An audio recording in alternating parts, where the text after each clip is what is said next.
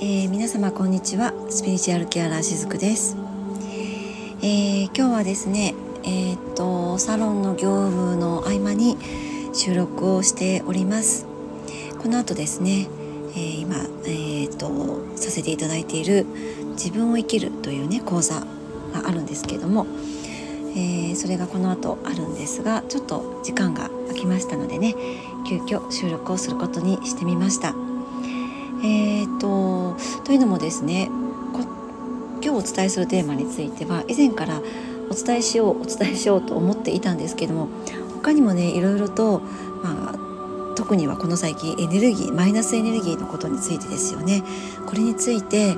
なんかこうお伝えしなきゃいけないなみたいなのがずっとあったので結構このことについてずっとここ最近お話をしていたと思うんです。でまあそれがねどうしてかっていうのが先ほど明らかになったわけなんですけれどもというのもですね、えっと、私のこの講座を受けていただいているお客様の中でですねある方があのー、まあえっと結構その気づきというものに対してちょっとしたねその誤解をされていたようだったんですね。で、まあ、そのことについてじゃあここで配信していこうっていうふうに思っていたんですが実はもっと大事なことがこの方には必要だったみたいなんですね。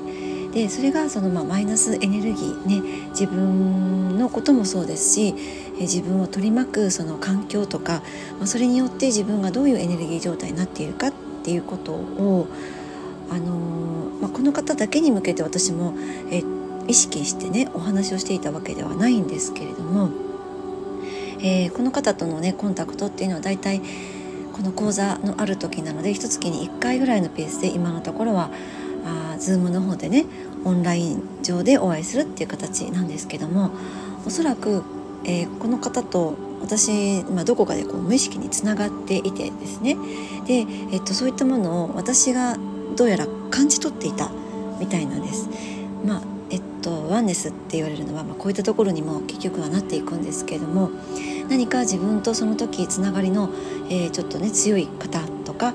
あ自分の中で意識的にはその思ってはいないんだけれども自分の中の奥深いところの感覚として何かこう今喋りたいなとかね誰かにこれをしたいな伝えたいなっていうものが、えー、誰かのためになるっていうことって結構あったりするんですよね。で私も以前書いていたブログの方でもまるでその雫さんにね自分を見られているようだみたいな感じでコメントをいただいたことも結構よくあったんですけどもこれは、えっと、1人だけのお客様だけじゃなくて、えー、何人かにねそういうふうな、えー、コメントを同じ時期にいただいたことがあったりしたんですね。というのは結局このワンネスって言われるのは自分の中に、まあ、そういった自分の中にある、えー、意識がねの種みたいなものがあってそれが他の方にもその種が今ちょっとこう育ちつつあるなとかちょっと目立ってきたなっていう時に私の種の方が反応するんだと思うんですよね。そしてあ今これを伝えなきゃいけないなっていうタイミングで、えー、いろんなことを私はこの、えー、スタンド FM でお話をしているというふうに、えー、捉えています。だからブログの時もそういったね種が私の中にもともとあって、まあ、それはもう私の中で例えば以前に経験をしてきてまあもうそこはこう消化した部分なので単なる種になっているんですよね。もうあるいはこう何て言うのかな、えー、ももみ殻じゃないけど種の殻みたいな状態で私の中にただ残っているだけだったものが他の人にとってはそれが今からその方にとって例えばそう辛いねえっと、この3次元にとっては、えー、辛いと感じるような種のものに今ちょっとずつこう種からね芽が生えていってで私はもうすでにその芽を生やして育てていったっていう経験をしているのでやっぱりこう分かるものもあるわけですよね。まあ、分かるからこそお話をできるっていうこともあるんだけれどもそうするとこの種のところをやっぱりその今から種を、えー、芽吹いて育てていきながら、えー、いろんなことを経験していきながらいいことも悪いこともね体験していきながら自分というものを確立していくっていう人に向けてブログを書いたりこういったところでもお話をしているっていうことがあるかなと思うんですね。でえっと、まあ、え冒頭でそのお話ししたえっとエネルギーねマイナスのエネルギーに関してもそうなんですけれども、えー、実はねこの後講座を受けてくださる方が先ほどねちょっとその前にメールを LINE をね、えー、お寄せいただいたんですけれども実はここ最近そのマイナスなエネルギーにね少しこう、まあ、そういう中にあってとてもしんどい思いをしていたところだったと。でねいつも私のこのスタンド FM の配信も熱心に聞いてくださっている方ではあるんですけれども、えーと、なんとなく最近ちょっと聞けない日々が続いていたそうなんです。で、まあ、そんなところに私の講座を受けてくださる、まあ、直前にマイナスエネルギーについての配信の放送を聞いてくださってはっとね何か自分の中でえ今自分がどういう状況かとかね自分がその中でどういう心の動きがあったのかっていうのを中に気づけたそうなんですね。で、えー、まあそういうこともあってそっか私はまあ、意図してこの方に向けて最近そのマイナスのエネルギーとかについてのお話をがっつり、えー、集中的に話していたつもりではなかったんだけれども実はこんな風にやっぱり、えーと、受け取る方がいて、まあ、そことうん私がこう深いところでつながりを感じているからこそ、まあ、こういった風にいろんなことをお伝えをさせていただけているんだなということもぱり改めて分かったわけなんですね。だからまあこの方にとってはちょっとこうしんどい状況もあったかなと思うんですが、まあ、私ができることっていうのはやっぱり私が経験したことの中で、えー、誰かのヒントになることであればたくさんねお伝えしていきたいなと思っているので、えー、っとね、今日もこういったお話をね、えこの後講座の方でもさせていただこうとは思っていたりします。で、えっと、今日もう一つそのお伝えしたいことっていうのはこの気づきについてねこのお客様がちょっとした誤解をされていたということでお話をしましたけれども、えっと、気づきっていうワードって、まあ、スピリチュアル界では割とよく使われる言葉かなと思います。気づきが大事ですとかね、えー、気づきから全てはスタートしますとかまあ本当にそうなんだけれどもなんかねこう気づきっていうものがあればそれだけでいいと捉えられがちだったりもするんですね。だから気づきがゴールみたいな感じなのかなと思うんですけどもやっぱりそうなるのってきっと、まあ、私もね実はそうだったんですけれどもすごくしんどい中でもうどうしたらいいかわからなくて右も左もどこに行ったらいいかわからないってねまあそこにはこう、ね、どっちに行ったら正解かみたいなものが自分の中にあったりして、まあ、どっちを選んでも正解も不正解もないんだけれども、まあ、そういった中にいたりするとなんかそこでね自分がハッとするような気づきがあればそこからガラッと何かがそのえっ、と裏だったものが表に変わるみたいな感じで、えー、そういうふうにやっぱり思ってしまうのかなとも思うんです。で私もやっぱりそんな風に私もっていうか私の場合はそういう風に捉えていた時期もあったんですね。だから、うんまあ、気づきが起こったとかね気づきがあったなんて言ってああやったみたいに思ってたんですけどもあのね実のところその気づきってなんだろうな最初の一歩なんですよねスタートラインに立ったもう本当にそれだけだったりしますだから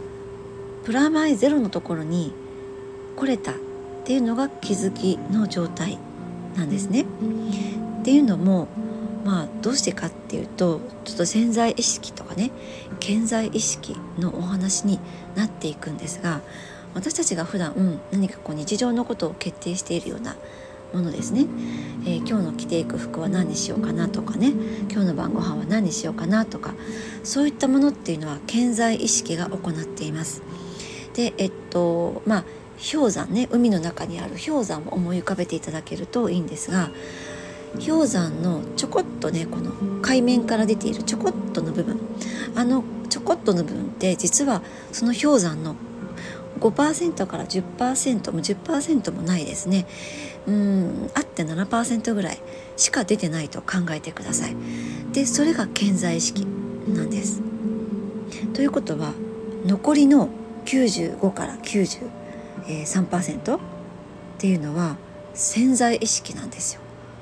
で私たちはこの意識も常に持って生きているんですよ。そう考えると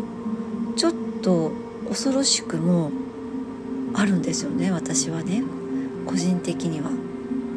だってなんか自分の意識が全て、ね、全てのことを決定づけているんだって思っていると、まあ、それは大きな誤解だなっていうことも思いますしあとはじゃあどれだけの、ね、自分がえ気づけていない潜在意識ですよね。あどれだぐらいあるんだっていうそこですよね。まあ、それはこうちょっと恐れ多くもあったんですけれども以前は恐れ多くもありました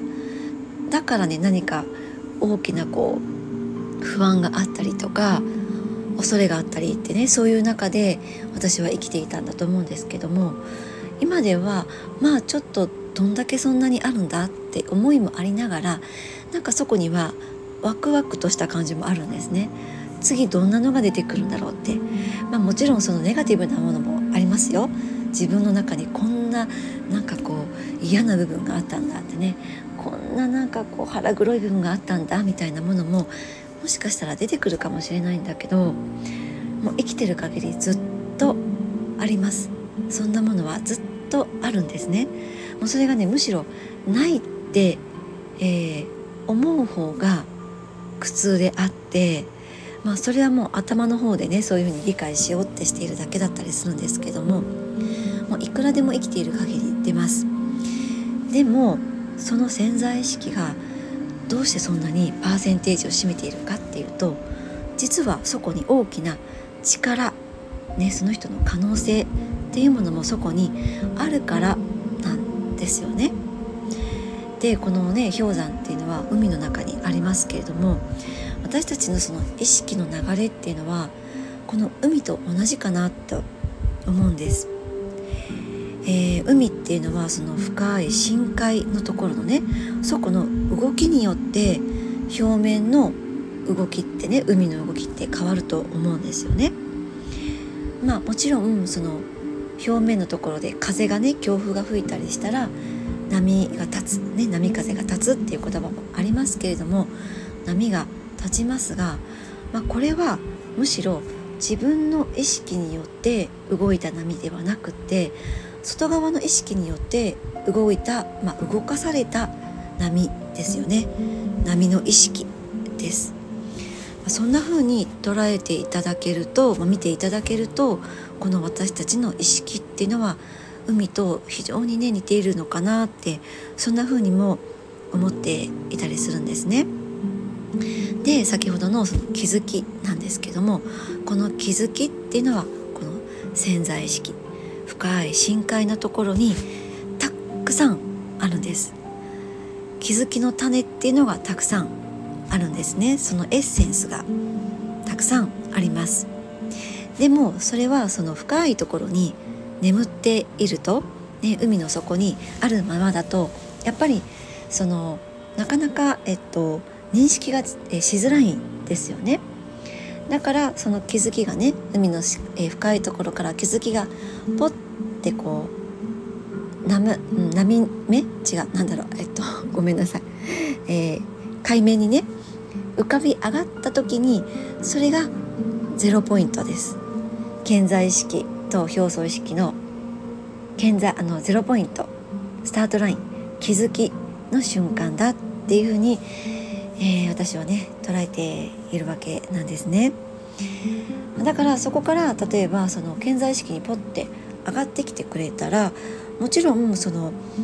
えっと健在意識に上がってきたものっていうのはやっぱりより現実化していきやすいものではあったりします。えー、よくね思考は現実化するって言いますけれども、まあ、この思考に至る前が実は大事であってこの自分の奥底のね心の奥底にあるもう信念ですよね。その信じていることが、えー、